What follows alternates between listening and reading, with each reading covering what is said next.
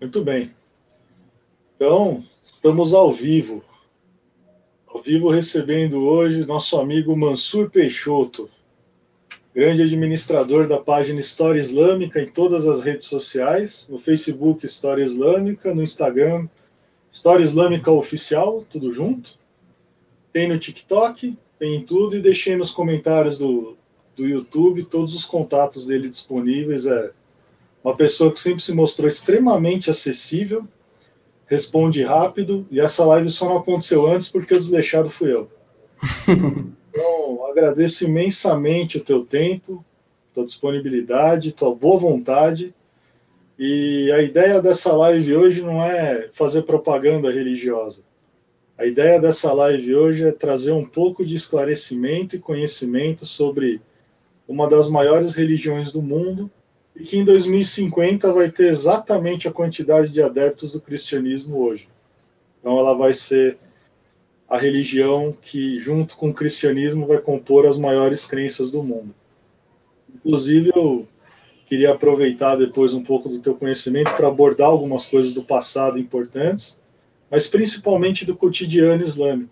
Eu acho que muito da ignorância vai se resolver quando as pessoas entenderem que o homem vivencia a religião, então a religião se impõe a todos. Eu acho que todos os exemplos de convivência que eu tive com muçulmanos no comércio exterior, por exemplo, foram extremamente agradáveis por isso. Nunca foi vilipendiado o assunto. Nunca nenhum deles tentou trazer uma ideia à força que o Islã defendia. Então, Agradeço novamente a tua presença, queria que você abrisse da maneira que você entenda melhor, se apresentando, trazendo um pouco da tua história, que é interessante pra caramba, e te deixo à vontade para usar o espaço. Então, assim, professor Luiz, eu gostaria primeiro de agradecer pela oportunidade, né? Assim, é sempre incrível qualquer, qualquer, assim, qualquer canal que abre uma oportunidade para gente, porque se fala muito dos muçulmanos hoje em dia, e sempre se falou muito dos muçulmanos, mas dificilmente você vê lugares que permitem que o muçulmano fale, né? Você vai ver uma novela sobre muçulmanos, todos os atores não são muçulmanos. Você vai ver um filme sobre muçulmanos, os atores também não são muçulmanos. Então, assim, os muçulmanos estão representados em vários lugares e sempre estiveram, né? tinha pinturas sacras ali da Idade Média que retratava Jesus com roupas do mundo islâmico, com roupas do, do Império Seljúcida e etc. Mas você não tinha muçulmanos, ou seja, sempre se fala dos muçulmanos, mas nunca se deixa o muçulmano falar. Então não importa onde, não importa quando, não importa o horário, não importa, eu sempre fico muito feliz quando me convidam para falar. Porque além de uma missão focada no conhecimento, eu acredito e tenho isso como uma missão pessoal na minha própria vida, isso é uma coisa que eu levo comigo, que é desfazer mitos na mentalidade de, de outras pessoas, porque isso casa muito com a minha história, né? Eu nasci numa cidade, numa capital nordestina, né, Pernambuco, ali, Recife, capital de Pernambuco, que é um, um, lugar muito famoso, tem muita história, é um lugar assim, foi ali que o Brasil começou, antes de Cabral Pison já estava por lá, é um lugar muito antigo, né, um lugar muito cheio de tudo. Eu leio muito livro de história, até de história islâmica, e às vezes um cara, uma personalidade islâmica do Império Otomano no século XIX passou por Recife, passou por lugares que eu mesmo também passava para ir para mesquita. Então é uma coisa assim que eu, eu nasci num lugar muito carregado de história, mas eu também nasci num lugar muito carregado de ignorância. Porque se você tem preconceito aqui no Sudeste, onde hoje eu moro, se você tem discriminação, se você tem tudo isso, no Nordeste é muito pior principalmente com relação a muçulmanos. Porque aqui em São Paulo você tem uma imigração sírio-libanesa muito grande. Então, a figura do árabe, do imigrante árabe, é comum a São Paulo. Ninguém estranha ver uma mulher de véu na rua, ninguém estranha ver um cara com nome árabe, as avenidas aqui. Eu estou morando no interior de São Paulo, Barretos aqui, o aeroporto, é em homenagem a um árabe. Você vê estádio de futebol em nome árabe, rua em nome árabe, lugares assim de ônibus, tá? de, roteiros de ônibus com nome árabe. Você tem muito isso. Mas de onde eu vim, apesar de ter um lugar carregado de cultura árabe, sempre foi um lugar de amnésia. Então, lá quando eu tinha, sei lá, por, ano, volta do ano de 2009, né? Eu era bem, bem jovem e tal, bem novinho, tinha ali por volta dos meus 13, 12, 13 anos, eu comecei a me interessar por religião, me interessar por religião, por espiritualidade, porque dentro do meu seio familiar sempre foi uma coisa muito presente e muito forte. O estudo da religião, o estudo da religiosidade, a participação religiosa sempre foi algo muito forte dentro da minha família, dentro do meu contexto familiar. E eu sempre tive, digamos assim, muita, muito incentivo a buscar espiritualidade. Numa família majoritariamente católica, mas dentro do meu lar, minha mãe sempre me incentivou a ser espiritual, a nunca viver longe de Deus, e não importa qual religião eu seguisse, assim, né, é, sempre era importante ter alguma forma de religiosidade, alguma forma de espiritualidade. Até que eu decidi virar Exato. Até que eu decidi virar muçulmano. E aí as coisas não ficaram tão bem assim. Porque no Nordeste ninguém sabe o que é muçulmano. O Nordeste, o Nordeste até o século XIX era uma das regiões mais islamizadas do Brasil, mas hoje as pessoas não sabem o que é um muçulmano. As pessoas não têm noção do que é um muçulmano. O muçulmano mais famoso que se, as pessoas conhecem no, no, no Nordeste ali é Osama Bin Laden. Ninguém conhece mais do que Osama Bin Laden e Saddam Hussein em Pernambuco. Então, quando eu cheguei para minha família e disse que eu era muçulmano, foi basicamente a reação dos tios do Harry Potter quando ele falou que ele era um bruxo. Não foi uma coisa muito legal, né? Então, assim, eu vivi primeiro num seio preconceituoso dentro da família e depois num seio preconceituoso dentro da sociedade. Porque eu tive que me acostumar a, por exemplo, a Veja fazia uma matéria dizendo que encontraram iranianos no Brasil com envolvimento de grupo terrorista. E a diretora da escola me chamava, era jovem ainda, para ver se eu conhecia alguém que estava ali na capa da revista. Sabe?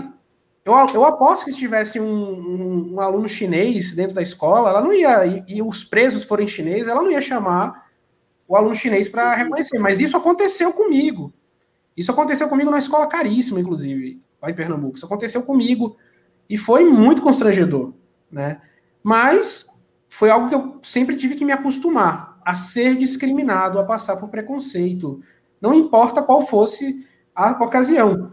E eu percebi que com o advento da internet, e aí eu estou falando aí da época do Orkut ainda, muito tempo atrás, né? Orkut criado inclusive por um turco. No Orkut, eu percebi que o preconceito ele não mudava quando as pessoas tinham acesso à informação.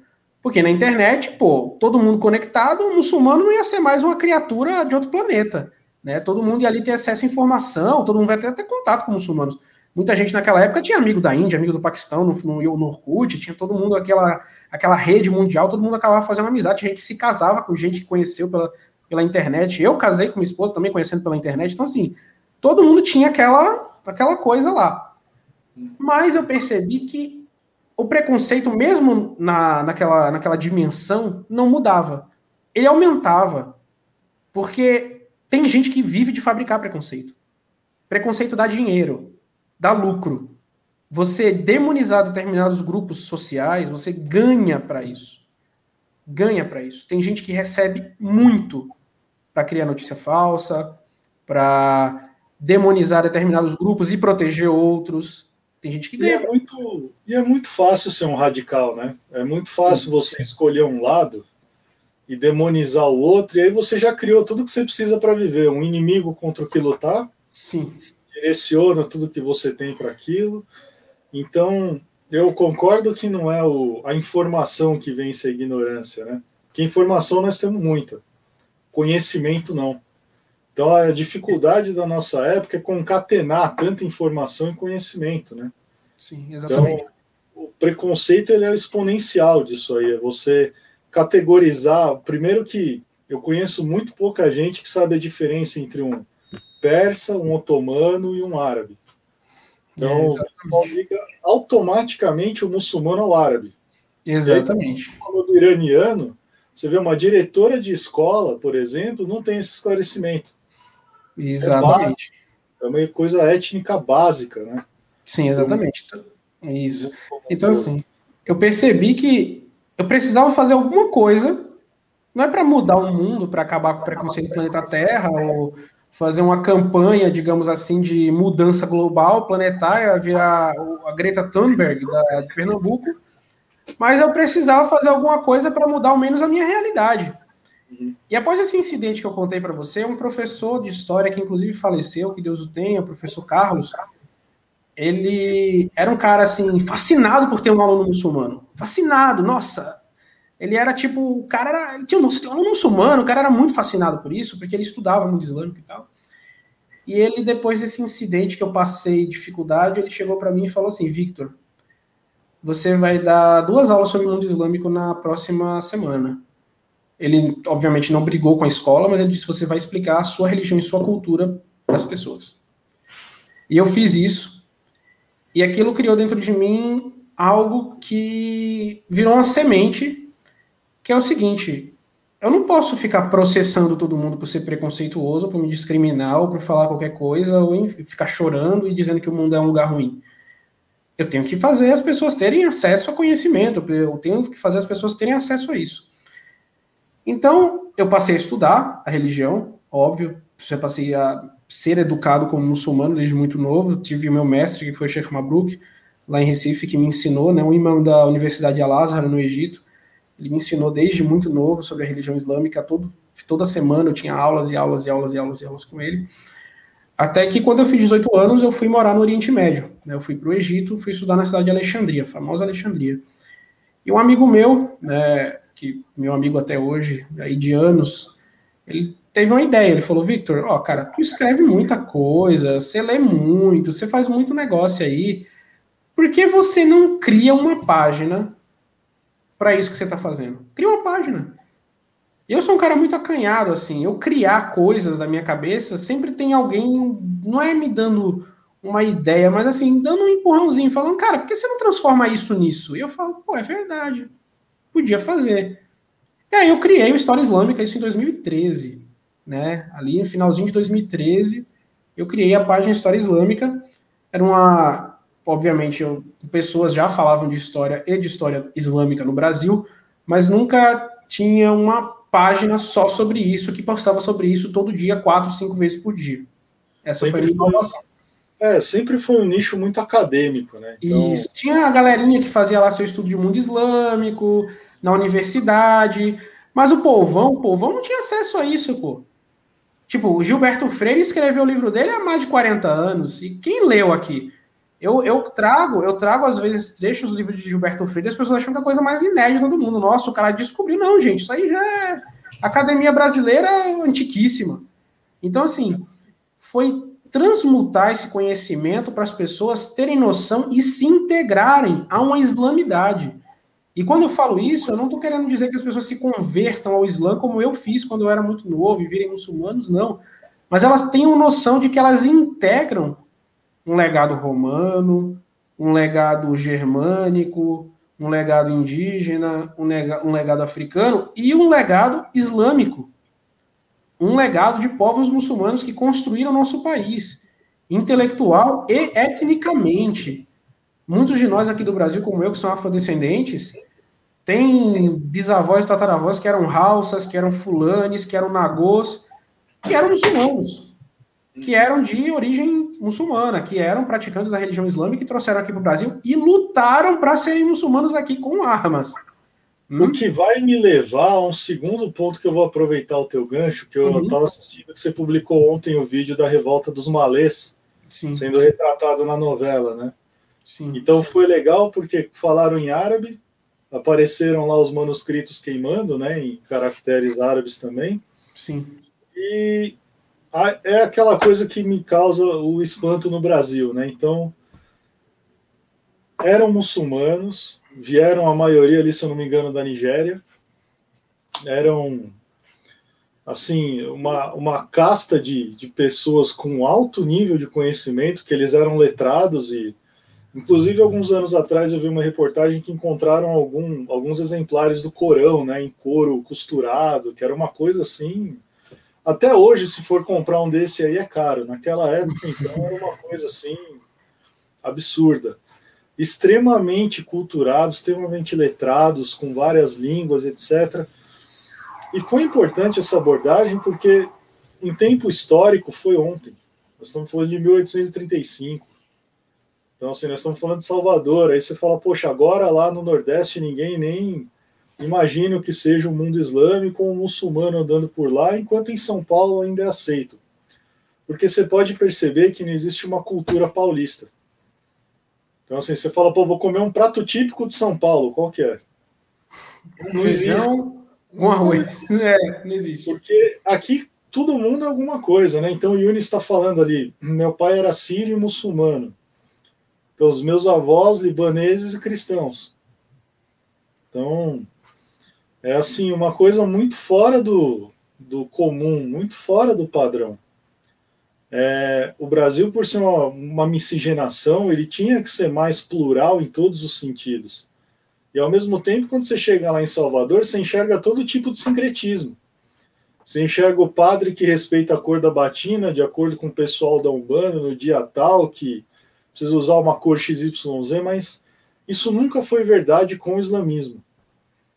Então, mesmo aqui em São Paulo, você vai na Mesquita do Brás. Não é um local amplamente divulgado, amplamente frequentado. Pode ser comparando com o que seja a população em Recife. Mas comparado ao que se transita de gente pelos templos em São Paulo, não.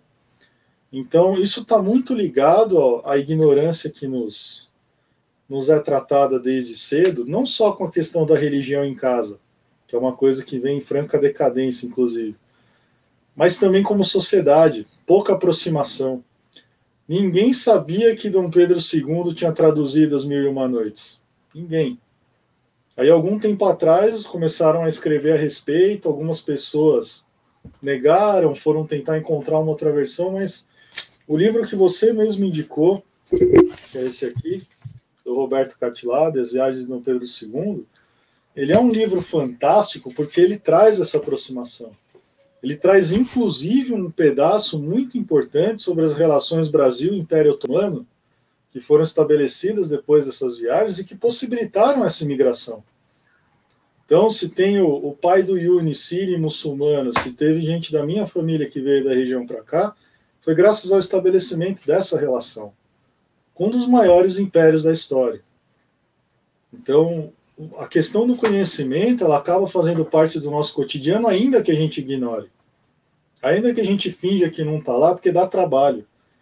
Pô, os nomes em árabe são horrorosos de ficar falando. São enormes, são cheios de letra. Mas não importa, ninguém está pedindo para ler na língua original. A questão do conhecimento ser trazido, isso você faz com maestria na tua página, é trazer o conhecimento de uma forma que ele fique muito claro como isso nos impacta hoje em dia. Oh, boa noite, Edson. Imagina, privilégio tudo meu. Oi, Cris, tudo bem? O, o fato primordial da coisa é você não consegue escapar da influência muçulmana nos canatos, nos chineses, em toda a rota da seda que compreendeu ali meio mundo durante muitos séculos, em todos os mercadores que faziam negócios com a Europa. E aí me leva ao tema dos nossos amigos Zé Cruzadinhas, que são aquelas pessoas hoje que usam o tempo delas para entender que vão reconquistar Jerusalém academicamente entendem que o mundo começou na Grécia, que a filosofia se iniciou lá. Poxa, gente, é, o mundo é grande. Então, assim, o mundo ele tá curto hoje, ainda bem. Mas o mundo é enorme, a história é muito grande, muito antiga. Mesmo a religião muçulmana vindo depois do cristianismo, ela influenciou demais o mundo oriental. E nós somos aqui uma parte miscigenada desse mundo oriental. A gente não consegue se dissociar disso. Então, cada vez que você posta lá o resgate de um conhecimento que foi preservado pelo muçulmano, e você vai explicar para o cara sobre Al-Andalus e a presença na Península Ibérica, o pessoal não entende a explicação, estão preocupados com a refutação. Esse é o lado simples do radical.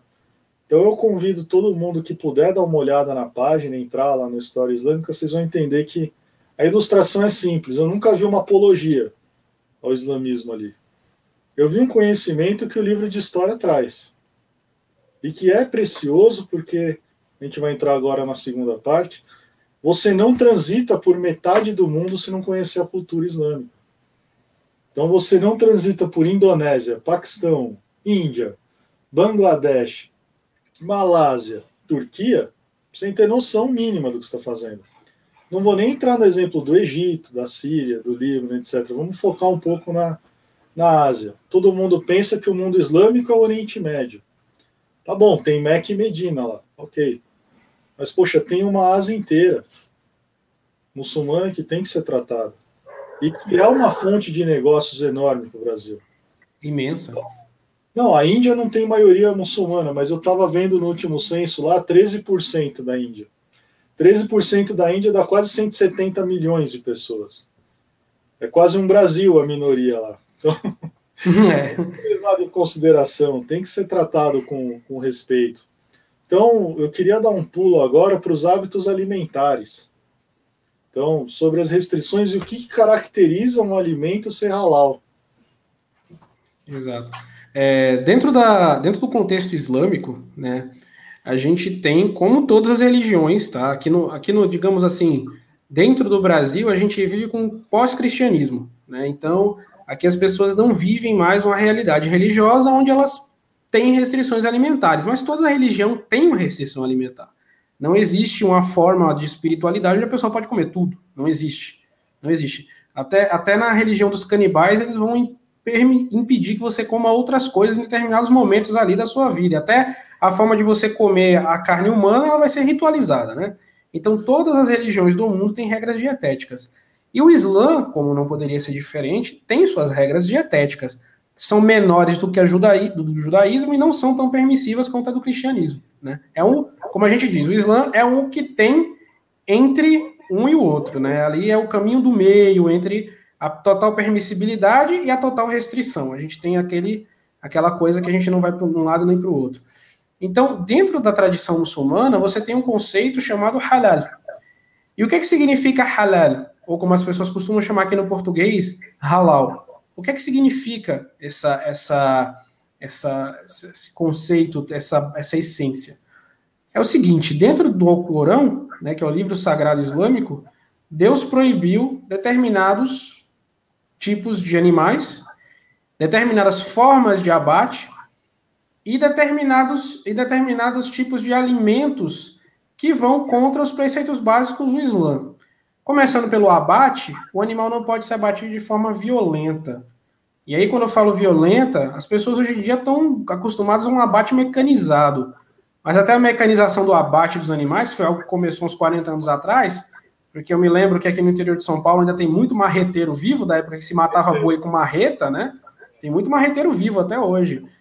Isso é totalmente proibido dentro do Islã. Você não pode marretar um animal, você não pode transpassar um animal com a lança e depois comer ele. Você não. Dentro do Islã você tem que fazer o quê? Você tem que ver o ponto vital do animal, que é a artéria jugular, para onde passa o sangue que vai para o cérebro, e você interromper aquilo ali com um corte rápido de uma vez só. Não é uma decapitação, mas é um corte certeiro ali na região da jugular, onde você passa de uma ponta a outra assim, abrindo a jugular do animal, para que o sangue não passe mais para a cabeça e saia. Então, assim que você abate. Dessa forma, o animal é considerado halal, ou lícito. A palavra halal significa lícito para o consumo do muçulmano. E isso é para uma grande quantidade de animais: carneiro, boi, vaca, camelo, enfim, todos os animais aí, quadrúpedes, equinos e tem, tem, enfim, divergência de opinião com a questão dos equinos, mas você tem toda aí uma gama de animais que você pode se alimentar. E aí, em seguida, você tem a proibição dietética de alguns animais que não importa o método que você abata, aquele animal ele é proibido. E o maior exemplo, obviamente, é o porco. Tal como na Bíblia, né, no Antigo Testamento e nos mandamentos, etc., como no Islã, você não pode se alimentar do suíno, você não pode se alimentar do porco. E aí você fala, tá, qual é a explicação que vocês muçulmanos dão para isso? Não, a explicação que a gente dá para isso é Deus proibiu, tá? Agora, como a gente vai analisar isso nos efeitos da vida do ser humano, aí você tem uma ciência muito abrangente, né? De todos os benefícios e malefícios que você comer ou não comer esse tipo de animal, você tem na sua vida. E isso é base. Também me parece que alguém vai morrer se não comer porco, né? Tipo, é, exato, exato. Então, assim. É, eu, que venho, eu que venho do Nordeste, sempre a gente tem aquela tradição. Ó, quando você tá com uma ferida no corpo, não come porco porque é uma carne remosa. Eu sempre falava isso. Você tá doente, é uma carne remosa, não come. Então, assim. Até para povos que não são muçulmanos e comem muito porco, como aqui no Brasil, você tem aquela coisa de quando você está fragilizado para você não se alimentar daquilo. Sim. Então, sempre você tem essa, essa situação. E também a substância do álcool, né? O álcool, ele dentro do Islã, você pode usar ele para qualquer tipo de uso, limpeza, essência de perfume, enfim, para todas as outras coisas. Você só não pode usar o álcool recreativamente, ou seja, você não pode beber o álcool. Dentro da religião islâmica, esse tipo de coisa é totalmente proibido. Você não pode cozinhar com álcool, porque o álcool, quando ele é feito intencionalmente, olha, intencionalmente para bebida, ele é considerado impureza. Por quê? Porque ele nubla a mente do ser humano da consciência. E a consciência é muito importante do Islã. Uhum. Né?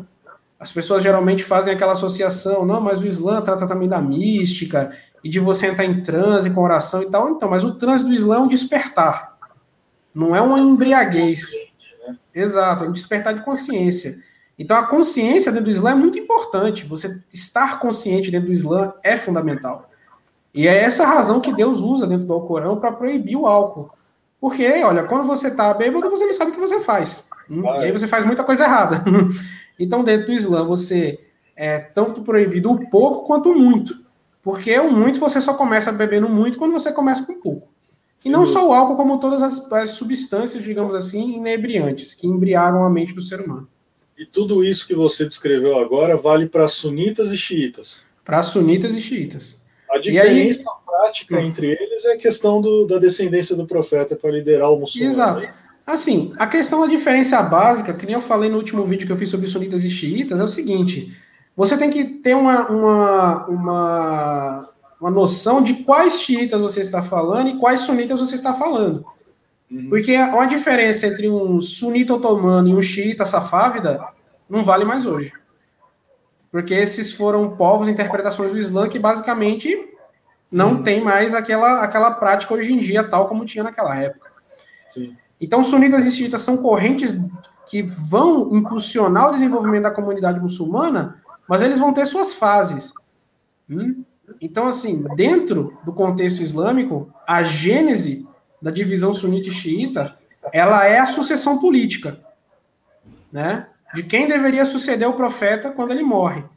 Se é os descendentes sanguíneos dele somente a exclusão de todos os muçulmanos, que não poderiam ser líderes totais da comunidade, com a posição majoritária sunita, que é seja bom e seja e vire líder. Uhum. Basicamente isso. O sunismo é muito democrático nesse sentido. E por isso é. que é o Islã majoritário e foi sempre o Islã que se expandiu pela maior parte do mundo. Hoje em dia você tem o quê? 92 a 90% dos muçulmanos são sunitas causa disso. Bom, deixa eu fazer uma, uma pergunta que pode parecer ruim, mas eu acho que vai Não, tranquilo, sua função mais adiante. Eu pego uma, uma maioria de uma teocracia iraniana, que é xiita, e ele é um xiita persa por, por etnia. E eu pego um quadro como eu pego o Iraque do Saddam Hussein, por exemplo, onde ele tinha sunismo como maior divisão financeira, mas nunca maior população, maior população xiita. Existe uma diferença fundamental, sem falar da etnia, falando da crença, entre esse xiita iraquiano e esse xiita iraniano? Claro que tem, principalmente depois da Revolução Iraniana. Uhum. Porque o Khomeini, ele como um, um mujahid do xiismo, né, como um renovador da crença xiita, ele vai trazer os próprios preceitos dele dentro do xismo duodecimano, que é isso aí que é interessante. O Irã é xiita duodecimano. Se você for para o Iêmen, no xismo já é zaidita. Se você for para Portugal, tem lá o líder dos, dos Ismaili, que é Aghan, que hoje mora em Portugal, que ele é xiita ismailita. Então você tem aí outras divisões dentro do próprio xiismo. E o xiismo iraquiano, apesar de ele ser hoje em dia também duodecimano, ele não vai ser necessariamente a interpretação do governo iraniano, que é romeinista. Então, assim. É onde a teocracia faz a influência na religião. Exatamente, exatamente. Então, você tem um, um Khomeini, que aí ele vai trazer a revolução iraniana e toda aquela coisa, com preceitos dele. né? É óbvio, ele é um sábio teólogo xiita, mas o Khomeini também vai trazer uma revolução para dentro do próprio xiismo. O xiismo já é per si um Islã revolucionário historicamente. Então o xiismo vai passar por diversas fases na sua construção. Então, óbvio que você vai ter uma diferença. Mas aí você fala, quais as diferenças? Cara, é. é você tem preceitos teológicos que são diferentes. Ontem eu fiz um artigo, eu postei, né? Aliás, né, de um colunista nosso, um artigo sobre a história dos alauítas, que é uma divisão do próprio xiismo, que surgiu a partir do próprio xiismo. Eles não se consideram do xiitas, do, do Bashar al-Assad. Eles não consideram-se 100% xiitas. E houve tentativas de xiitificar os alauítas, já algumas vezes. Então, assim, você tem, digamos assim, todas essas subdivisões.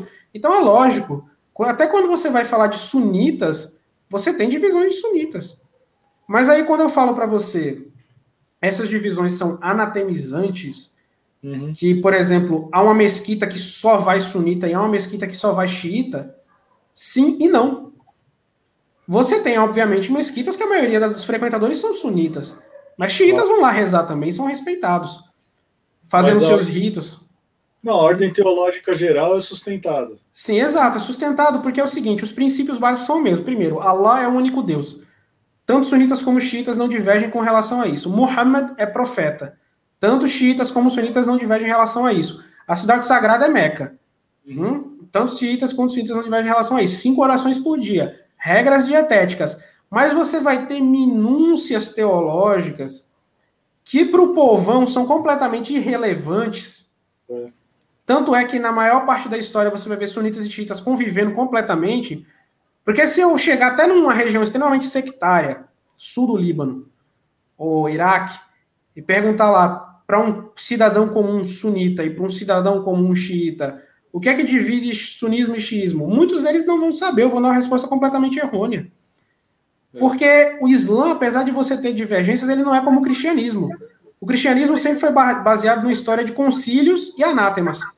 Então, após o concílio de Nicéia, quem é pré de Nicéia é herege. É isso aí. E assim, herege não pode comungar, não pode ministrar ritos, não pode. É assim. Mas aqui na minha mesquita em Barretos, que eu frequento, né, a mesquita que eu falo minha, que eu frequento, tá dando retorno da minha voz. Você tá com o microfone ligado? Não sei. Ah, tá. Então, porque tava dando muito retorno. Na, na mesquita que eu frequento aqui em, em Barretos, o imã é sunita, mas vem xiita às vezes rezar. Na mesquita que eu rezava em Cuiabá, quando eu morava no Mato Grosso, é a mesma coisa. Agora, você vai pegar um evangélico, ele vai participar da missa católica? Não vai. Então, eu estava fazendo essa provocação, enchendo o teu saco com isso, porque é. existe uma ilusão moderna que seria a união do mundo muçulmano. Uhum, exato. As pessoas desprezam o que existe de mais básico na individualidade das pessoas, que é a formação étnica.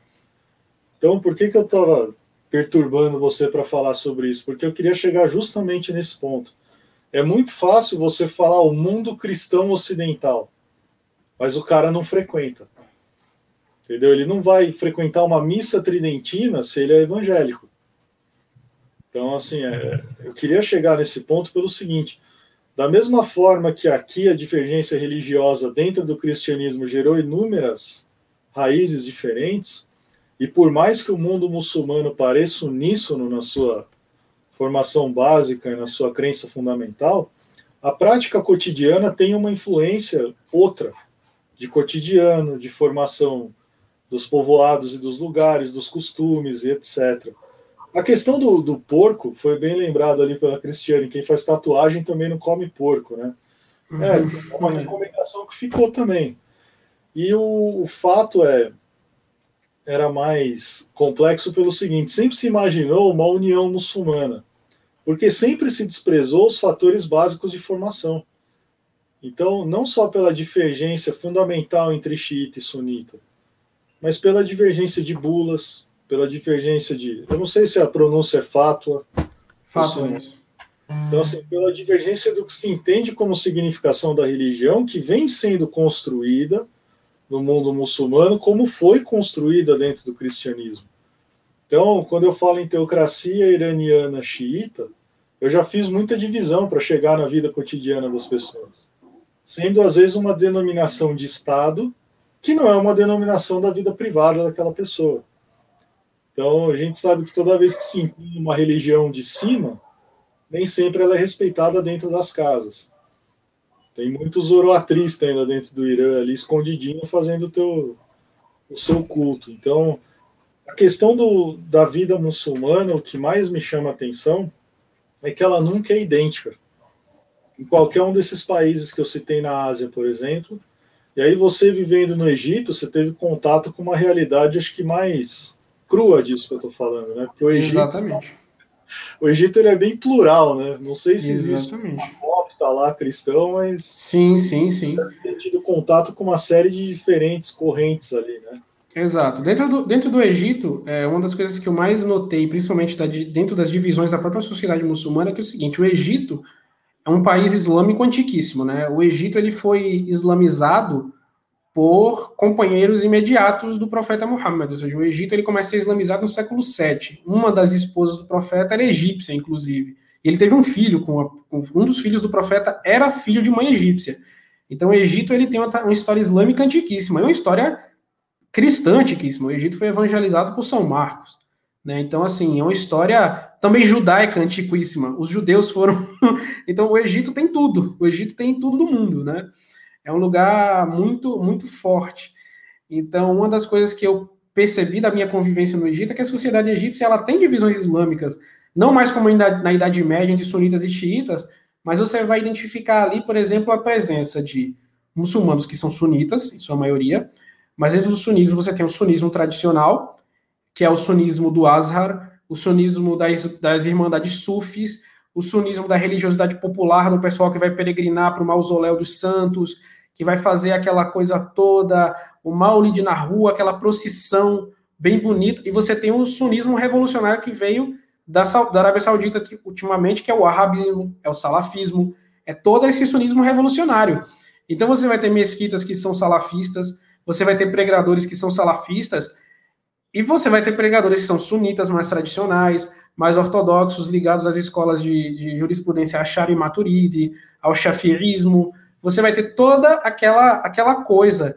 Mas, apesar dessas divergências, não é algo extremamente sectário. Eu vi já salafista rezando em mesquita que é sunita tradicional e tal, e vice-versa, né? O pessoal vai lá no final de semana, lá no mausoléu do Santo Sufi, mas é, depois tá, tá todo mundo se abraçando, todo mundo conversando. Então, assim, é uma coisa que você tem. O mundo islâmico é extremamente plural. Eu estou preparando uma série, inclusive, do História Islâmica, onde eu vou aportar todas as, as, religiões que você tem no Oriente Médio. É mais religião do que tem no Brasil. E as pessoas não sabem disso. É muita religião. Óbvio que o Islã é majoritário, né? Que nem aqui no Brasil o catolicismo ou o cristianismo, porque hoje os evangélicos estão tomando mais lugar. Mas assim, o cristianismo é majoritário, mas você tem muitas religiões. Então, no Oriente Médio também é assim. E quando eu morava no Egito, uma, coisa, uma das religiões que eu via também, também aí eu acho que é 10% da população egípcia hoje em dia, são os coptas, que são os cristãos originais ali, orientais, que estão ali desde a época de Jesus Cristo, né? Jesus Cristo foi para o Egito, né? De acordo com as, com as com a crença cristã. Dentro do Islã você não tem o Jesus indo para o Egito, mas enfim, de, de acordo com a tradição é, cristã local, Jesus foi se refugiar do morticínio de Herodes indo para o Egito.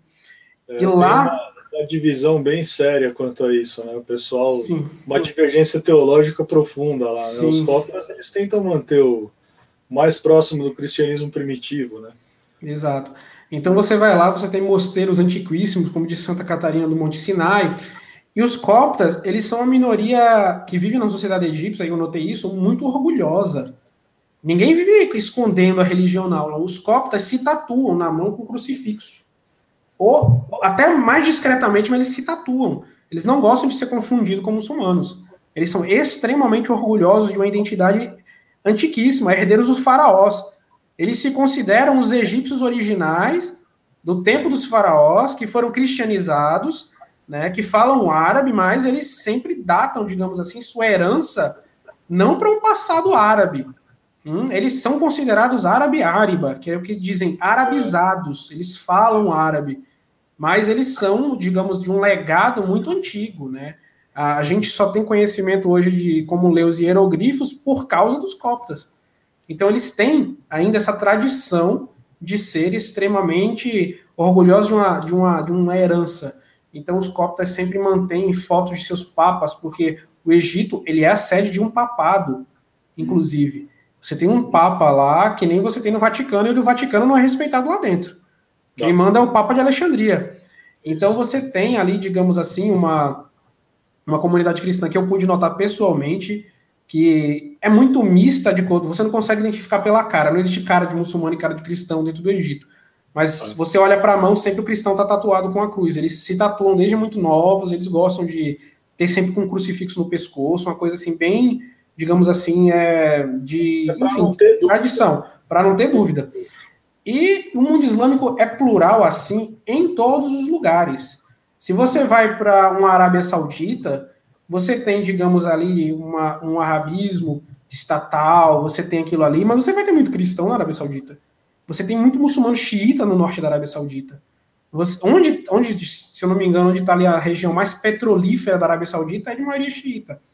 Então você tem, digamos assim, é, um Oriente Médio plural e que as pessoas sempre elas fazem isso que o professor mesmo falou, que é a imaginação do mundo islâmico como uma grande massa amorfa chamada muçulmanos.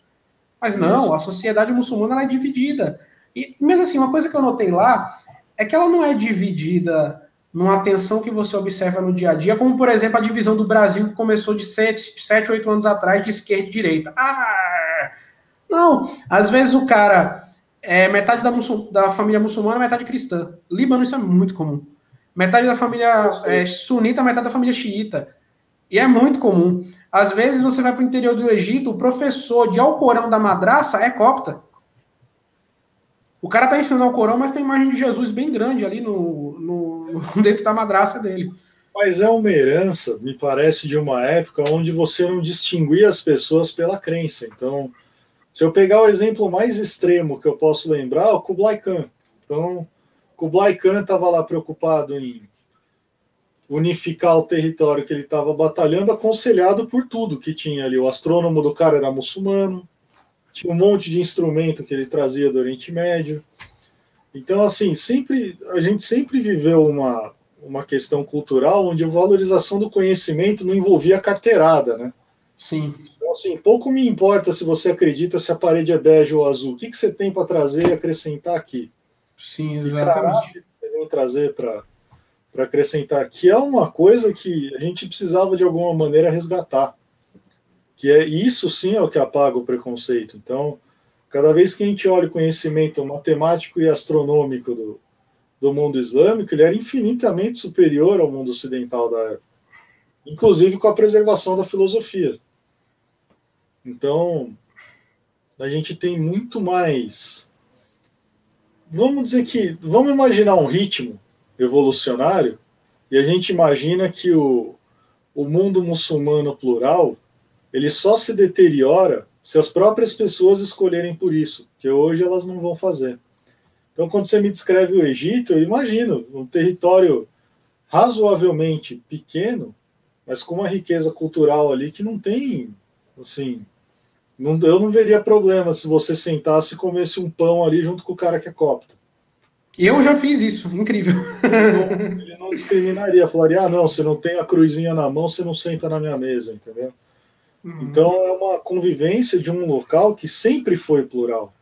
O Oriente Médio, a Ásia, todo o desenvolvimento. Então se cita o, a Bíblia. Pô, todo o Antigo Testamento ele envolve a descrição de diversos povos em convivência. Todos descrevem costumes diferentes, hábitos diferentes. Tá? A riqueza cultural do mundo sempre foi isso. O direito do outro ser alguma coisa, isso não tem por que te atingir. Então você fala, pô, eu vejo lá na Arábia Saudita os caras convivendo. É só ninguém ir lá e desafiar a autoridade estabelecida. Entendeu? Então, assim, você vai lá e você quer tomar o poder na Arábia Saudita, aí você vai arrumar um problema. Entendeu? Mas eu não lembro, desde a Irmandade Muçulmana no Egito, de alguém virar e falar assim: olha, a gente vai fazer um movimento agora para destruir a, a base das fundações da civilização moderna. Então, sempre foi um outro mote, entendeu? Sempre foi uma outra forma. Então, o Yoni está falando: minha avó era xiita, ela nasceu no Líbano. É. Então, você vê, o Líbano ele foi criado como um estado que teria que ser a, a localidade dos cristãos da Grande Síria. E, no entanto, hoje a maioria é xiita do Líbano, entendeu? O que ficou para os cristãos lá foi a preservação do posto de primeiro-ministro. Então, aí você vai falar, pô, mas toda a desgraça que acontece no Líbano é em decorrência disso? Não. Me parece muito mais a falta de você administrar a forma de vida das coisas. Porque sim, lá sim o preconceito com o xiita era muito profundo. Então você estratifica a população de uma maneira que gera um problema social. Agora, onde essa convivência sempre foi muito profunda, você não tem isso. Não estou falando que são locais que não têm problemas, mas são locais onde os problemas sociais não advêm da religião. Porque a religião sempre vira uma coisa de cunho privado. Então, tá lá na madraça o professor copta ensinando alguma coisa útil na legislação islâmica. Aquilo vai ter que soar para você como uma educação prática boa. Se soar, você não vai perguntar o passado do cara. Você está tendo ali uma instrução boa. Então a gente se engana, porque a religião é. O Ione está falando aqui, sempre achou que o motivo de tanta discórdia era a religião. É a explicação mais utilizada, mas ela é simplista. Exato, exato. Porque você culpar a religião, você desabou no religioso. Então eu estou abonando o comportamento do cara que é radical porque ele usa um pretexto. Então, quando a gente faz um estudo profundo de religião comparada, você percebe que a maior parte dos problemas do mundo elas advêm de uma interpretação religiosa egoísta e não de uma interpretação religiosa que vem do estudo. Então eu conheço muito cristão que fala besteira sem estudar a teologia que ele está tentando embasar. E uma das coisas que eu percebi no mundo muçulmano é que eles se dedicam muito mais ao estudo da religião que eles seguem do que o ocidental. O que faz muito sentido porque o cara está falando da salvação da alma dele. Então, assim, você está deixando a salvação da tua alma em quais mãos? Que seja na tua. E aí a gente volta, dá um, uma volta no circuito e chega naquilo que o Mansur está exemplificando. Se eu vou sentar na mesa com alguém, eu não preciso saber qual é a crença daquela pessoa. Estou sentando com uma pessoa. Talvez dali eu tire alguma coisa útil. Talvez eu aprenda ali. Então, do que nós estamos conversando aqui, eu acho que todo mundo aqui aprendeu coisa pra caramba em 40 minutos. É, porque simplesmente, talvez, se uma pessoa preconceituosa olhasse para o Mansur com a vestimenta dele e não quisesse ouvir o que ele tem para dizer. É, então a religião é sempre o bode expiatório da pessoa que não tem a, a educação mais básica do respeito ao próximo. Exato. Lembrando sempre que o cristão, o maior mandamento que ele tem que seguir é amar o próximo como a si mesmo. Então não embasa o tipo de preconceito que a gente enxerga hoje em dia. Assim como eu sei que dentro do Alcorão nós temos a figura de Jesus e de Maria extremamente destacadas, especialmente de Maria. Mas não é falta de conhecimento da tua parte aqui. Esse tipo de diálogo sumiu, porque dá trabalho. Para eu conversar com uma pessoa que nem o Mansur, eu tenho que me preparar, entendeu? Eu tenho que fazer uma, um estudo prévio para não só não falar besteira, como não ofender o meio de vida dele. É o que vai levar a gente ao nosso último ponto. O que, que eu faço num país muçulmano que é extremamente ofensivo para ele, que não seja pedir uma bebida, vai, na mesa, que a gente já sabe que é proibido. Mas assim, o que, que, você entende que é uma característica muçulmana que poderia criar uma ofensa de comportamento puramente ignorante da nossa parte aqui no, Cara, isso é, isso é muito isso é muito relativo para qual país você está indo. Porque existem países muçulmanos hoje em dia que são extremamente ocidentalizados. O que, que você vai fazer para ofender um turco de Taksim? Nada, porque o turco de Taksim é basicamente um europeu de Taksim. você não tem, digamos assim, uma diferença tão abismal entre uma cultura e outra.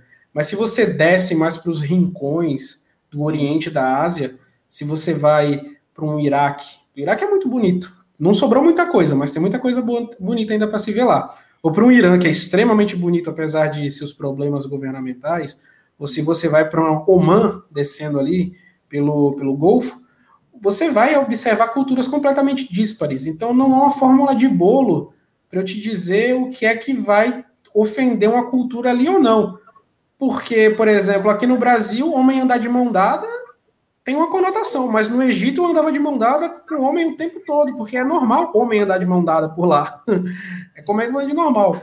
Então, uma das coisas que eu gosto de que as pessoas façam é o seguinte: é, o que ofende dentro da cultura islâmica como um todo, se é que a gente pode unificar os muçulmanos do mundo em uma cultura só, mas o que é que ofenderia mais é um preconceito nosso de, de não querer entender. Isso que, eu, que soaria ofensivo. Porque, por exemplo, uma das coisas que eu vejo, né, uh, dentro da nossa sociedade, as pessoas elas têm a ilusão, óbvio que é a ilusão, de que elas podem fazer tudo, a todo momento, e tocar em todo mundo. Então, por exemplo, muitas vezes os homens vão cumprimentar uma mulher muçulmana. Uhum. E, óbvio, o homem não pode apertar a mão de uma mulher muçulmana. Às vezes a pessoa acha que aquilo ali é ofensivo. Mas a muçulmana ela vai ter toda a paciência e até a, a curiosidade de querer te explicar o porquê. Mas você criar uma resistência em relação a isso e uma barreira, isso vai soar ofensivo. Porque você não vai estar tá querendo aprender e abarcar aquilo ali. Então eu não tenho como eu te dizer, se você for no Marrocos, isso vai ser ofensivo. Se você for na Turquia, isso vai ser ofensivo. Se você for no Egito, isso vai ser ofensivo. Se for na Líbia, isso. Não. Uhum. Não tem uma padronização. Mas o que eu digo para as pessoas é o seguinte: sempre esteja aberto a encontrar algo diferente do que você mesmo faz. Uma das coisas que eu achei interessante é o seguinte: lá no Oriente Médio, no Egito, eles têm o costume de, por exemplo, quando sentar, todo mundo beber no mesmo copo. Pra, no Brasil é absurdo. Isso não é uma cultura islâmica, digamos assim, mas é uma, uma coisa que eles fazem por lá. Não é obrigatório dentro do Islã, isso não é um ritual islâmico, digamos assim. Uhum. Mas eles fazem aquilo ali, eles bebem, sentam lá, botam um copo de água só na mesa, uma jarra e vai todo mundo bebendo naquele copo, ali vai passando, né? Você tem aquela, aquela tradição, aquela cultura. Não é algo obrigatório dentro da religião, mas você tem aquela cultura. Um brasileiro, isso é impensável. Todo mundo bebe no seu próprio copo, né? Ou lava, depois bebe do outro. Mas é aquela coisa. Se eu naquela, naquela ocasião, se eu naquela coisa demonstrasse nojo, ou não, não, vai pegar um copo aquilo soaria ofensivo. É, Mas eu buscar em... uma tolerância dos outros para com Exato, exato. Mas eu procurar entender os porquês cria um laço. É. Porque aquilo ali não é uma coisa que eu vou trazer para minha vida. Aqui na minha casa nem, todo mundo tem seu copo, ninguém vai ficar bebendo todo mundo no mesmo copo. Claro. Mas aquela, aquela receptividade me ajuda a não ofender pela minha, digamos assim, pela minha estranheza cultural própria. Então é basicamente isso. Não é algo que seria ofensivo a esse esse comportamento do ocidental. Não, porque cara, eu vou falar para você, o brasileiro tem muito do árabe. O brasileiro tem muito do mundo oriental dentro de si. Ele só não percebe isso.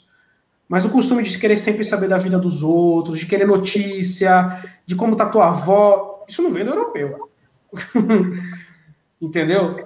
Isso aí não veio. De sempre, ah, o viajante chega na sua casa, você recebe com fartura. Na Alemanha, por exemplo, cada um leva a sua carne no churrasco.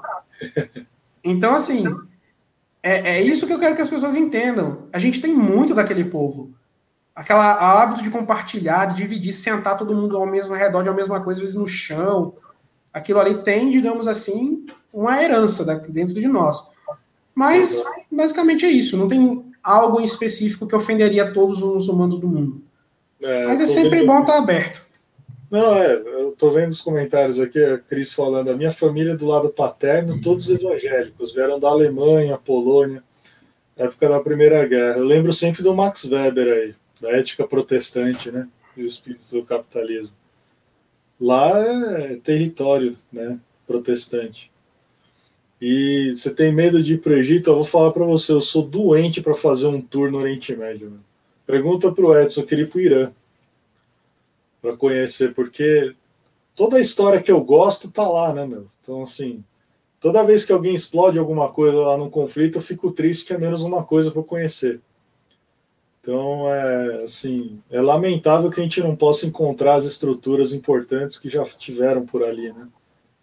E querendo ou não, eu tive parentes que foram para o Líbano encontrar os que estão lá ainda, visitaram, trouxeram fotos assim Dá, dá inveja, viu?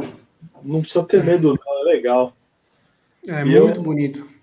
Eu acho que a chance, para quem é brasileiro, a chance da gente se dar mal com violência aqui é exponencialmente maior do que lá. Viu? Cara, eu falo para você, eu morei do lado de uma zona de guerra, poxa. E você não vê uma bala perdida, você não vê um assalto, você não vê. Você não sai de madrugada na rua e tem medo de ser assaltado. Então, eu acho que assim, a, o Ocidente e o Oriente possui muito aquela questão do espelho do reflexo um do outro.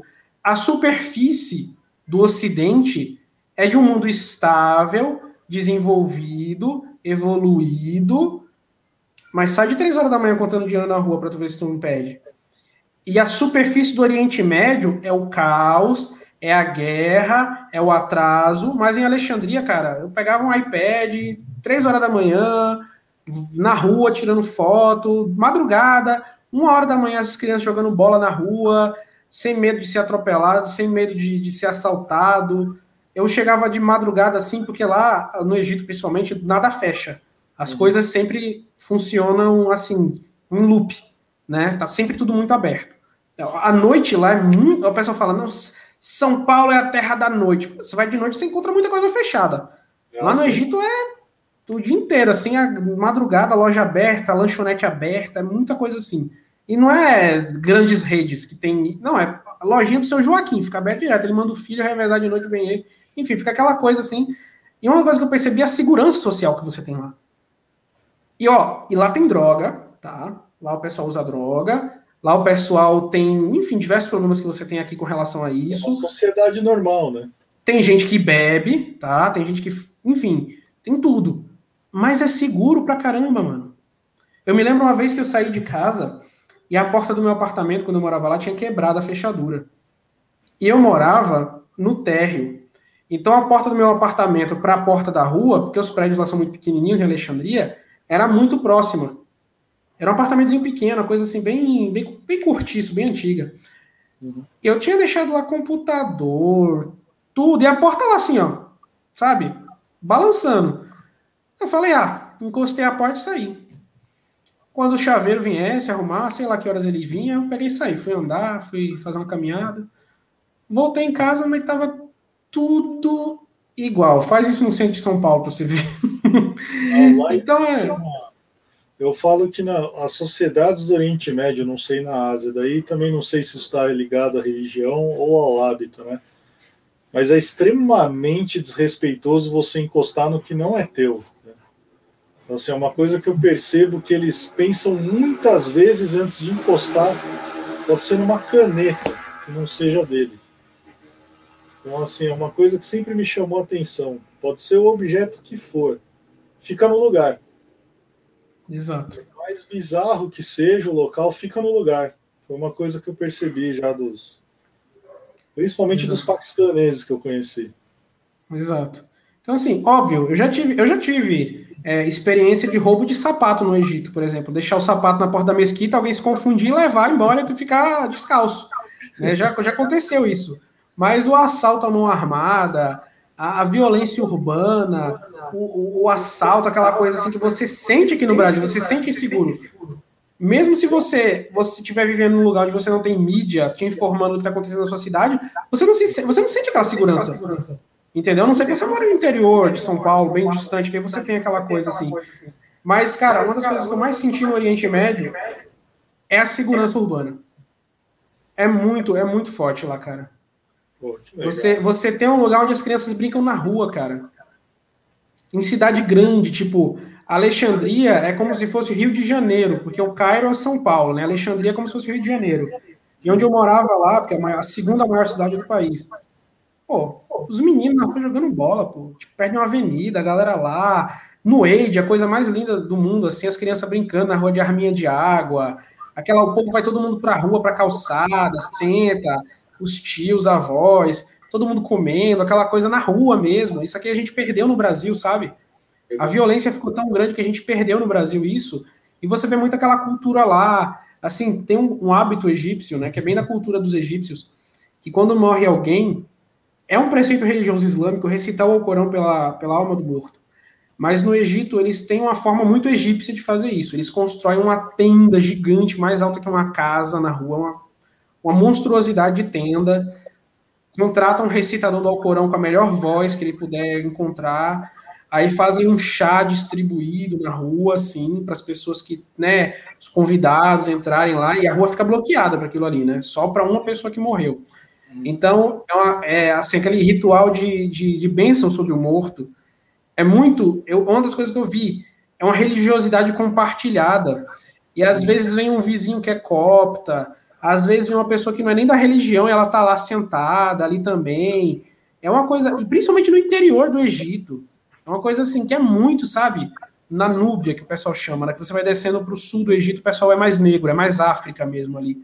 Uhum. Então você vê aquilo lá, é muito lindo, poxa, é muito lindo. É uma coisa é. ancestral, sabe?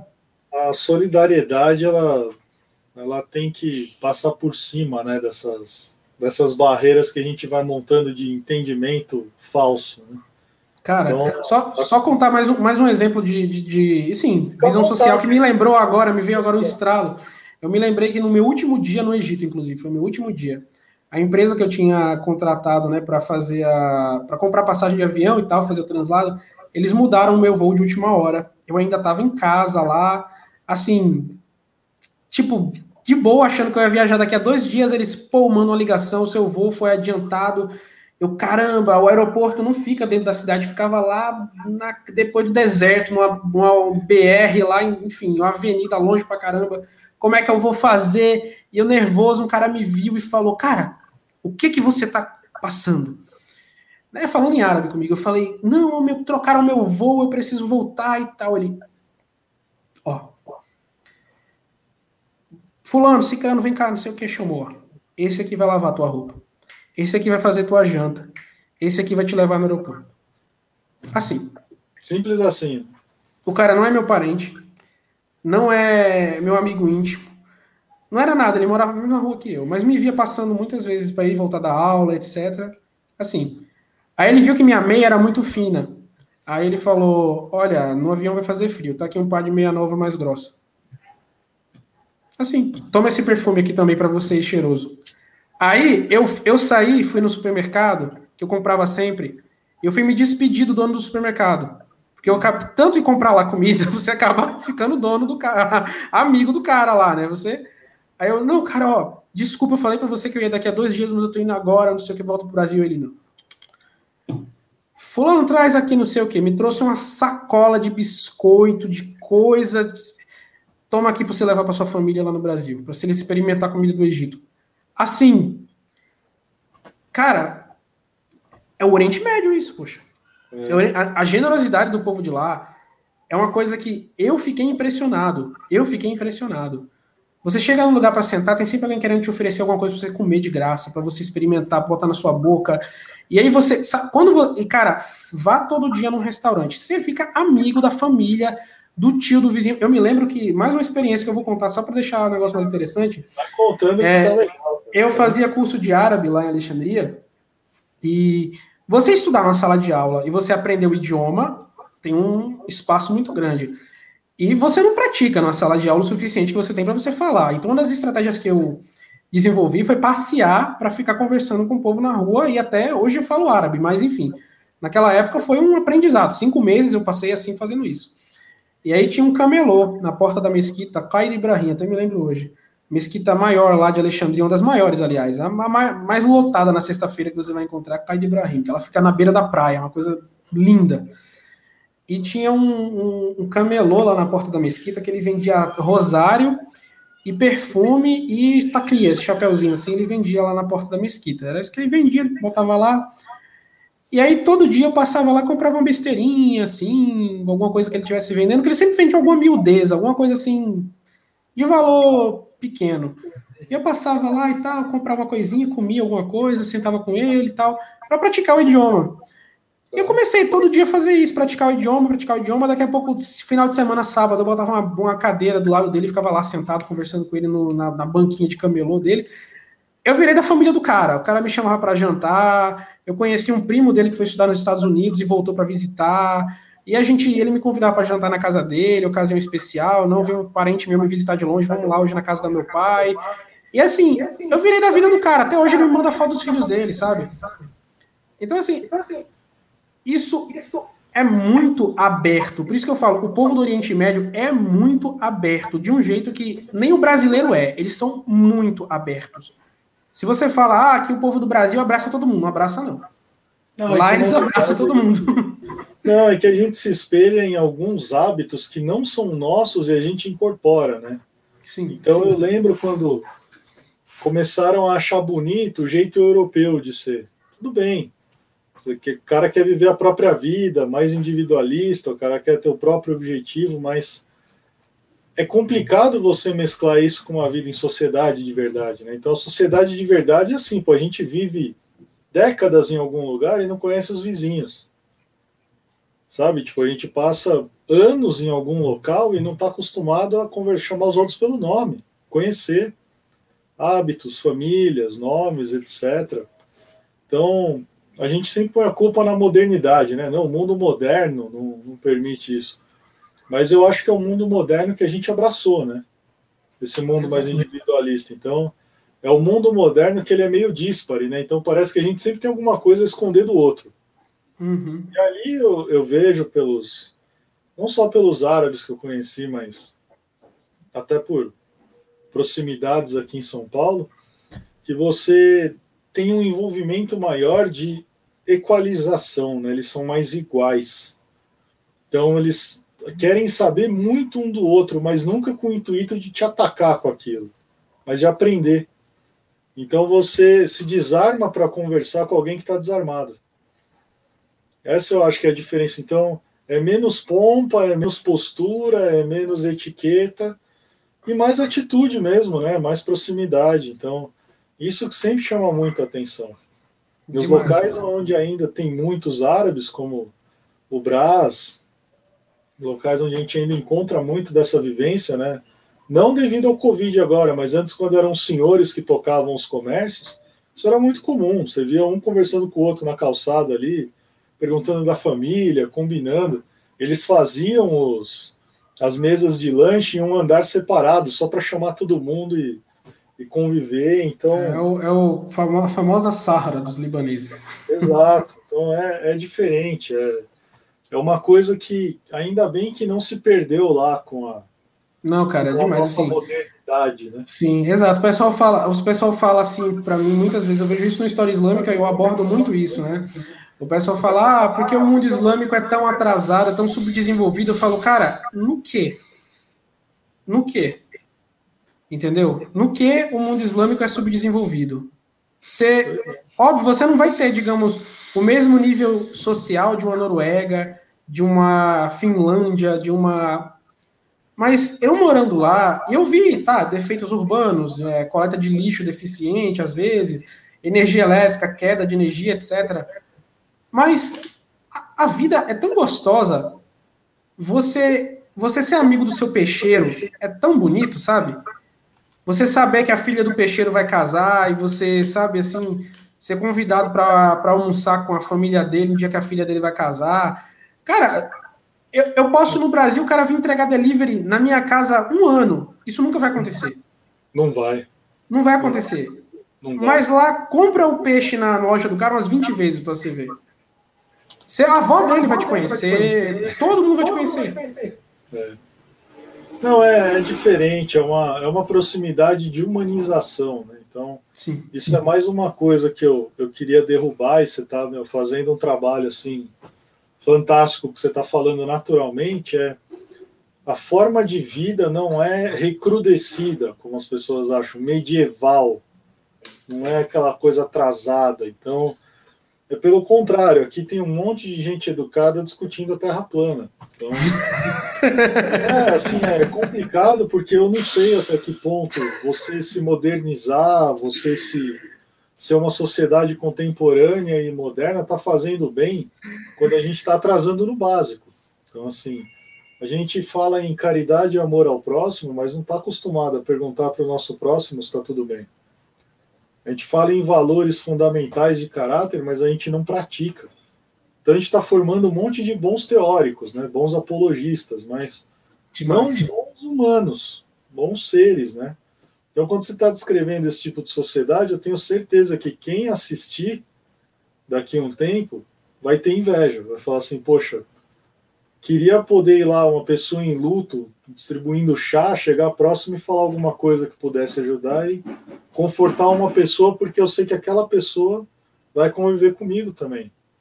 Eu vou estar tá criando um laço, né? Exato, então, exato a gente acaba se escondendo atrás de algumas muralhas estranhas, né, de, de modernidade que a gente cria e que nos afastam do lado humano. Demais, demais. Uma das coisas que eu vi, por exemplo, assim, no Oriente Médio, como um todo, até por causa da própria questão geográfica, né? A criação de animais é muito difícil, porque lá tem muito deserto, muito mais deserto do que áreas verdes, não é como aqui no Brasil. Então, carne é um luxo lá. Você não come carne todo dia, uma vez por semana, enfim, até as pessoas ricas não comem carne todo dia, não é uma coisa comum, né? Você pegar um bife e botar num prato, eu nunca fiz isso no Egito, botar um bife no prato, isso é muito, assim, tipo, sei lá, o prefeito faz isso. É muito, muito assim, especial, né? Muito especial. Eu, eu ir num jantar especial na casa, na casa da pessoa, a pessoa servir algo além da salada, uma carne, é, sabe, que um quilo de carne tá caro aqui no Brasil, você imagina lá. Então, assim, uma vez por ano tem a tradição islâmica do Eid al-Adha, né, que é a festa do sacrifício, quando as pessoas elas matam os animais em, em comemoração àquela, ao sacrifício do profeta não sacrificou carneiro. Então, o que acontece? Os beduínos, né, que moram na região assim, mais afastada, os saídes, no caso no Egito, que moram na região mais do sul do Egito, perto do Nilo, etc., eles trazem as, os seus rebanhos para a cidade para vender. Tanto de, tanto de, de carneiros, como de camelos, como de ovelhas, enfim, eles trazem tudo, búfalo e vaca. E as famílias nos prédios, elas se cotizam para comprar um animal grande. Então, os prédios onde moram pessoas mais afortunadas, cada um dá uma parte e compra um camelo. Aí, quando você mora num pessoal mais uma pessoa compra uma cabra, compra um carneiro, enfim. E aí você vai fazendo né, aquele, aquele sacrifício que é individual e coletivo. Mas uma das coisas que eu notei é que cara, eles têm o hábito de dar carne na rua. É incrível. Eu estava andando na rua uma vez, para um cara, abriu a mala do carro, assim, levantou. Eu nunca tinha visto o cara na vida. Aí ele botou na garagem lá o carro dele e, ô, oh, vem aqui, Aí eu, o que, que você quer? Você abre o seu carro me chamando, vem aqui? O que, que, que foi? Não, não, não vem aqui. Eu fui lá. Que coisa? Não, não, não, como é que esse pedaço de carne? Deu um pedaço de carne tão grande. Eu não sabia o que era de ovelha, eu não sei o que era aquilo lá. Aí eu levei para um meu que era do Paquistão, do sul da Rússia. Ele tinha um restaurante lá em Alexandria, que o bairro que eu morava tinha muito russo. Aí ele fez um jantar de noite pra gente com aquele pedaço de carne grande, porque na minha casa eu morava sozinho, não tinha nem carne para estragar. E aí ele fez e assim, eu, cara, o cara me parou na rua uma peça de que isso. Então, assim, é um islâmico também. Então, você vai ter terrorismo lá, você tem. Você tem guerra, às vezes, num país vizinho, tem guerra num país vizinho. É, eu vou te pedir um minuto que a sua conexão ela tá, tá dando ah, uma. Deu uma oscilada? É. Deu uma oscilada? Eu parei em que parte? Você conseguiu escutar que parte? Eu escutei até que você comeu um pedaço de carne de um bicho que você não sabe o que, que é direito. Sim, ali. exato, exato. Então, assim, o cara me deu de presente um pedaço de carne na rua, depois da festa do sacrifício, foi lá e distribuiu. E eles fazem isso. Então, assim, é incrível. Aqui no Brasil não tem ninguém te dando um peru de Natal na rua, porque você, ah, toma aqui um pedaço do peru aqui no Natal. E o povo aqui é muito mais rico do que o povo lá no Egito, velho. Muito mais rico. Um pobre no Egito come lixo. Não é que nem aqui no Brasil que o pobre, ah, é, o pobre faz o churrasco no final de semana. Tipo, não tem como. Lá é po pobreza, é pobreza. É morar num lugar, às vezes, que você não tem dinheiro para comprar uma porta, você coloca um pano. Lá é assim, entendeu? E é, mesmo é, nossos. lugares aqui a gente está caminhando. Está tá caminhando, estamos tentando é. ainda. É. Então, assim, mesmo você tendo isso, eu vi uma generosidade dentro da miséria que foi incrível. Incrível, cara, incrível uma generosidade dentro da miséria e assim, além disso, uma dignidade, que é outra, que é outro aspecto social que eu notei quando eu morei no Oriente Médio. Quando eu morava no Egito, os mendigos não pediam dinheiro por pedir. Não chegava assim para você e, ou oh, me dá um. Não. O cara vinha com um lenço de papel num pacotinho e tentava te vender aquilo ali por um preço que era de uma esmola. É irrisório. Uhum. Mas ele não queria te pedir nada por nada. Ele não tô aqui te pedindo. Eu tô comerciando. Você vê que, que aquilo ali não é um produto, você, você quer, sei lá, 50 centavos. Mas aquela pessoa, ela vai fazer uma coisa com a dignidade. Ela vai entrar no ônibus, não é me ajuda a pagar minha receita médica. Não, ela vai entrar no ônibus, me ajuda a pagar minha receita médica e toma aqui de volta por cada dinheiro que você me der, isso aqui.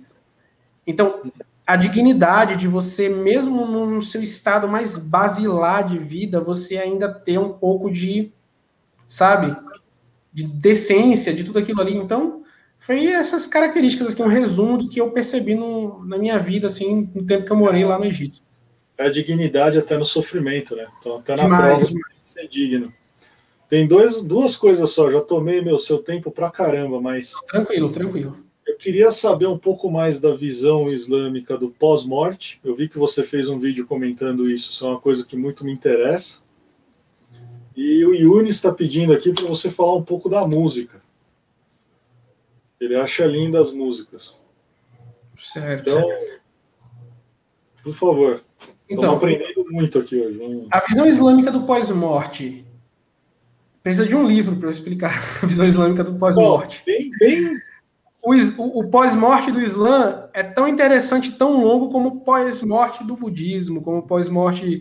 Enfim, é um pós-morte bem grande, né? É um pós-morte bem elaborado. Eu já vou deixar anotado aqui que vai ser uma live é, só do pós-morte. Exato, uma live só do pós-morte. Então, assim, o muçulmano, ele acredita em todo um universo após a morte dele, de toda uma realidade, toda uma vida porque as pessoas aqui no Brasil, elas. Ah, quando eu vou morrer, eu vou para o céu. Mas o que é o céu? É um bando de anjinho tocando harpa e tá. E amanhã, o que, você vai fazer? É um bando de anjinho tocando harpa e tá. E amanhã? Então, é isso. Dentro do Islã, não, dentro do Islã, o paraíso e o inferno, como eu expliquei no vídeo que eu fiz, são muito, são muito gráficos. São extremamente gráficos. Então, você tem uma, um pós-morte que, óbvio, é baseado de acordo com como você a sua vida, né? Se você for uma pessoa caridosa, se você for uma pessoa boa, se for uma pessoa que fez o bem, você tem um bom destino. Se você for uma pessoa que foi mais ou menos, você tem um destino mais ou menos. Se você for uma pessoa má, você tem um destino ruim. Então, assim, sempre tem, digamos, essa, essa, essa balança. E uma coisa do pós-morte islâmico é o seguinte: o paraíso islâmico ele não é exclusivista. Ele é abrange pessoas que também não são muçulmanas.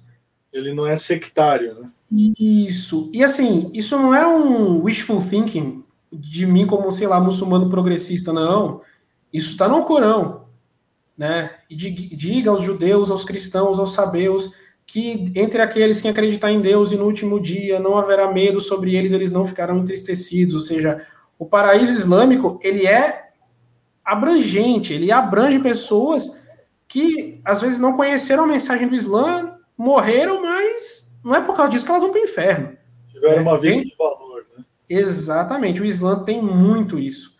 Então, o paraíso islâmico, ele começa, ó, a vida após a morte, no caso, ele começa, óbvio, após a pessoa que a pessoa morre, o anjo da morte tira a alma da pessoa, leva para o questionamento, essa pessoa é questionada pelos anjos Munkar e Nakir, e eu estou fazendo um resumo bem grande para vocês, tá? E esses é. anjos eles perguntam, fazem perguntas sobre as crenças daquela pessoa e a resposta que ela vai dar de acordo com aquelas crenças não é não são respostas intelectuais. Você sabe ou não sabe? A facilidade daquela resposta vai vir de acordo com a forma que a pessoa viveu.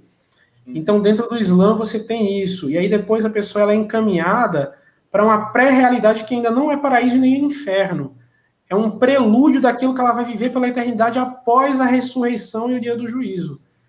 Então, dentro do Islã, digamos assim, você tem etapas de morte, pré-julgamento, vida no túmulo, que é que os nós muçulmanos conhecemos como barzakh, que é uma vida onde a pessoa, o espírito dela ainda não está no paraíso, ela ainda não está no inferno, mas ela ainda recebe as boas ações daquelas pessoas que fizeram sob seu nome, então, dentro do Islã, você tem a caridade que é ofertada ao morto. Por exemplo, você furar um poço em é, como é que se diz, em intenção de que aquilo beneficie um pai, um tio, um amigo que morreu. Você plantar uma árvore para alimentar os pássaros em nome daquela pessoa que morreu, você dá água aos cachorros na rua em nome daquela. Então você tem aquela coisa de você beneficiar os mortos com a caridade em nome daquela pessoa. Você peregrinar a Meca em nome daquela pessoa. Você está dando também aquela. Enfim, você tem uma vida após a morte muito elaborada. E após esse período de pré-julgamento, onde a pessoa tem um prelúdio do que ela vai viver, ela passa por uma, questão, uma coisa chamada juízo final que dentro do Islã existe um dia que o mundo vai acabar. O mundo vai acabar. E aí todos os seres que estão vivos, eles ressuscitam, eles retornam, Deus os reconstrói, reagrupa seus átomos. Dentro do Alcorão, inclusive, a linguagem atômica é usada, tá? Que Deus desfaz os átomos, Deus reagrupa os átomos. E essas pessoas, elas são reagrupadas, são vidas, e ali elas vão ter um, um, um filme digamos assim, divino, de como elas viveram sua vida. E elas se julgarão, inclusive. No fim das contas, elas saberão. É a consciência assim. delas que vai. A consciência delas, Deus julga, obviamente, mas elas, em sua própria consciência, já têm ali como elas viveram. Uhum. E ali elas vão ser destinadas ou para o paraíso ou para o inferno. Contudo, o Islã existe um inferno temporário. No Islã não existe um inferno eterno para todo mundo. Você tem pessoas que passam um tempo no inferno para purgar seus pecados, inclusive muçulmanos também. O, para... o inferno também é dos muçulmanos. Deus manda lá manda muçulmanos para o inferno. Não tem isso de só muçulmanos no paraíso e só de outras religiões no inferno, não. A... Dentro do Islã é democracia geral para tudo no pós-vida, entendeu? Todo mundo vai para tudo. O Islã foi revelado não é para relativizar a religião, não. O Islã para o muçulmano é a verdade. Só que nem todo mundo alcança a verdade, nem aquela pessoa seguiu a verdade da forma que tinha que seguir. Uhum. Então, assim, tem inferno e paraíso para todo mundo. Então, aquela pessoa, ela passa por um período, se ela entra no paraíso, ela fica no paraíso para sempre, aquilo ali. E se ela entra no inferno, ela pode ou ficar no inferno para sempre ou ter um inferno temporário. Agora, é engra engraçado que aí dentro do, do, da visão islâmica, da cosmovisão islâmica, tem uma divergência de que aí você tem grupos de teólogos que se o inferno ele é eterno, uhum. para sempre, literalmente, ou se as pessoas que habitarão o inferno para sempre vão habitar, mas não em dor. Elas vão viver numa realidade chamada inferno que vai ser dolorosa, vai ser triste por um longo período, mas que no fim das contas aquilo ali não vai ser mais dolorido, vai ser uma realidade que vai se chamar inferno, mas que não vai ser mais de Onde castigo. Alma vai, vai continuar. Exato. E serão depois depois de tempo, tiradas uhum. para o paraíso. Né? E o paraíso islâmico ele é muito pessoal. Tá. Não tem um paraíso compartilhado, onde todo mundo tem as mesmas recompensas e vive igual e fica lá sem objetivo. Não. Dentro do Islã, o paraíso é aquilo que você ansiava pela, dentro da sua vida. Tem inclusive um clássico persa traduzido para português chamado A Conferência dos Pássaros, de Attar de Nishapur. Quem quiser comprar tem na internet muito fácil. A Conferência dos Pássaros. Ele narra isso o paraíso que Allah dá para o ser humano dentro do Islã é muito pessoal. Então você tem ah, os rios de leite, os rios de vinho, ah, as esposas do paraíso, o pessoal traduz aí como 70 virgens, etc. Você tem tudo aquilo ali, mas dentro do paraíso islâmico há uma, uma satisfação do ser humano. O ser humano ele é dado aquilo ali que ele queria. Ah, pô, qual é o paraíso de um nerd que joga videogame? Qual é o paraíso de um atleta? Qual é o paraíso de um médico? Enfim, o paraíso islâmico é muito isso. Deus dá, digamos assim, dentro do Alcorão, algumas similitudes, fala dos jardins, fala dos palácios. Tem, por isso que eu falei, é muito gráfico. Tem os palácios, as moradas, os, os campos, os rios do paraíso, tem tudo isso. Mas ele é muito, muito pessoal. Assim, o que, é que, vai, o que, é que vai te agradar? Às vezes o que me agrada não te agrada. Às vezes o que você espera de um paraíso não é o que eu espero de um paraíso. E dentro do Islã, o paraíso é muito pessoal. Aí tem muito amigo meu, eu me lembro na escola que eu falava com os meus amigos né, sobre isso, sobre paraíso islâmico. Eles iam atacar, e se eu quiser, sei lá, viver que nem o Harry Potter no paraíso? Não sei. Tá fazendo, você tá fazendo o suficiente para merecer? Você vai estar sujeito a uma inteligência um pouco maior que vai decidir. Exato. Exato. Então, assim, o, que, o seu paraíso é isso. Dentro do Islã, o paraíso é, é muito assim. E, óbvio, você vai ter inúmeros hadiths, tem mais de 30 mil hadiths do profeta falando sobre desde como você cortar suas unhas até o quanto de caridade você tem que dar para a pessoa tal. Então, assim, tem muita coisa sobre o paraíso. Quem quiser ler sobre isso, eu vou fazer mais coisas sobre o paraíso islâmico, que se chama Jannah, tá? E aí vocês vão ter que esperar, porque o papai aqui sofre demais para trazer esse conteúdo todo para vocês. Então, eu tenho, vai ter muita... umas ideias aqui, para fazer mais umas quatro lives aqui, viu, de umas 10 horas cada um. Vamos fazer. Esse é o tema que mais me agrada na religião, então eu, eu tendo a puxar sempre para ele. Nossa, e... não, eu também. Não, e aí o Yuri está falando das músicas. Ah, músicas. Eu vou, inclusive, eu vou, inclusive, postar a origem do atabaque daqui a pouco, tá? Quem estiver assistindo, acompanhe no História Islâmica, que vocês vão descobrir porque o atabaque vem do árabe atabak. Mas uh, a música, ela, ela dentro, dentro da religião, eu vou falar que uma coisa é religião, uma coisa é cultura, tá? Uhum. Dentro da religião, você tem uma divergência de opinião entre os teólogos, se a música ela é permitida ou não. O que é culturalmente, majoritariamente aceito que é, tá? Então aí você vai ter a tradição musical de cada país muçulmano, tá? Cada país vai ser, vai sua tradição musical, mas até a visão religiosa permissiva em relação à música, ela diz o seguinte: a música ela não pode tomar todo o teu tempo, não pode te incentivar a fazer o ilícito e tem que ser algo relegado ao prazer momentâneo. Você não pode passar o dia inteiro, que nem o pessoal fica com fone. A música dentro do Islã clássico é uma ciência de curar, inclusive. Os primeiros hospitais, hospitais, tá? Não estou falando da teoria da, da música curativa, que isso vem dos gregos. Mas os primeiros hospitais musicais surgiram no mundo islâmico. Eu já postei sobre isso na história islâmica. A teoria de que a música cura e que certas notas musicais são boas para curar algumas doenças, ela vem do mundo islâmico, ela foi muito elaborada. A depressão provocada pela música, a alegria provocada pela música. Então a música sempre foi muito estudada no mundo islâmico e a música ocidental ela vai disso para isso depois do contato com os muçulmanos. Ela vai a brasileira então, pelo amor de Deus, assim, do samba ao rasqueado, a música clássica, tudo que a gente acha que é muito tipicamente nosso.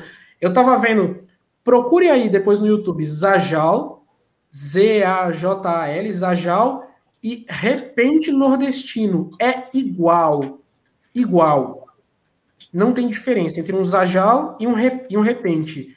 O pandeiro lá batucando e a pessoa vai fazendo uma rima e é igual um embolado que no Nordeste. Estou jogando então, assim, uns comentários aqui. Aham. Então, assim, você tem uma influência, uma carga cultural islâmica muito grande na música universal, não é só. E quando eu falo islâmica, não é porque é uma música sacra, uma música religiosa, mas uma música trazida por muçulmanos, desenvolvida por muçulmanos num ambiente islâmico. Uma música ancestral, vamos chamar assim. Né? Sim. É, eu tenho uma teoria minha que eu nunca fui pesquisar se é verdade ou não, se eu que fico viajando, né? Mas para mim toda cultura oriental, cuja linguagem é desenvolvida sob caracteres que têm vários significados e tem um porquê ser desenhado daquela forma, guarda um significado no som. Então a gente popularizou muito essa história do mantra, né? Então hoje em dia todo mundo sai recitando um monte de coisa que não sabe o que é porque é mantra. Mas na verdade a origem disso é que aquele símbolo que tinha um significado desenhado daquela maneira, por uma razão muito mais profunda do que ficar repetindo contra a parede o negócio, é que vai trazer ali um, uma significância para o som que aquilo vai emitir, né? Exatamente. É, Mas que... tem sim muita relação. É. Tá bom aí, Yunis? Gostou? Eu, assim, já tomei uma hora e meia do seu tempo, cara. Te agradeço, assim. De... Foi um prazer enorme a tua humildade de estar aqui no, no canal. Não tem seguidores, nem inscritos direito, para dar uma Não, aula. Não, não, assim, eu comecei um dia, um dia eu também já tive poucos seguidores e poucos inscritos. E aí você tem pessoas com iniciativas imensamente maiores do que as minhas. A gente tem que tá aberto para falar para todo mundo. Às vezes tem 7, 8, 9, 10 pessoas escutando, isso já, isso já vale o dia, sabe? Você é, compartilhar, eu... não importa, não importa se você vai, você vai dividir seu almoço com, com duas ou com dez pessoas, entendeu? O que importa é dividir. Eu, eu prezo muito sobre isso. Foi uma das coisas que eu aprendi morando lá. Eu Eu, eu tenho aqui ó, temas já para uma próxima live. A gente vai falar de sufismo. Opa, opa. Vamos falar que o sufismo é um negócio que eu, que eu não falei, porque aqui a gente ia ter que dedicar um tempo enorme para falar sobre. Então, assim, sobre sufismo e pós-morte, a gente vai desembolar ali um, um diálogo assim muito legal. Te agradeço demais pelo tempo. Peço para todo mundo que sigam o História Islâmica, acompanhem as postagens, vocês vão aprender muita coisa legal, como eu aprendo todo dia. Tá produzindo pra caramba também, então toda hora tem um vídeo. Eu vi agora que foi postado um, por que, que o muçulmano reza no tapete. Então, assim, também é legal a gente lá dar uma, uma é. a respeito e agradeço demais teu tempo, tua paciência. Eu sei que é. sexta-feira não é fácil. É o dia sagrado da nossa religião, inclusive. Pois é, peço perdão, mas Nada. assim, que Vou aproveitar o dia sagrado para fazer alguma coisa construtiva. É, é exatamente. agradeço de, coração. Obrigado mesmo, professor. Foi um prazer enorme. Todo mundo eu sei que gostou e quem assistir futuramente vai gostar. E assim, será intimado a fazer mais lives dessa, porque todo mundo vai aprender demais sempre. Obrigado Quanta. Vez, quantas vezes você quiser, professor. Muito obrigado pelo convite. Professor, um excelente não, fim de noite para o senhor. Professor não e senhor não, pô. Pelo amor de Deus. Aqui é, é só Luiz. Ah, obrigado. Obrigado, cara. Boa noite. Ah, Agradeço a todos que participaram, comentaram.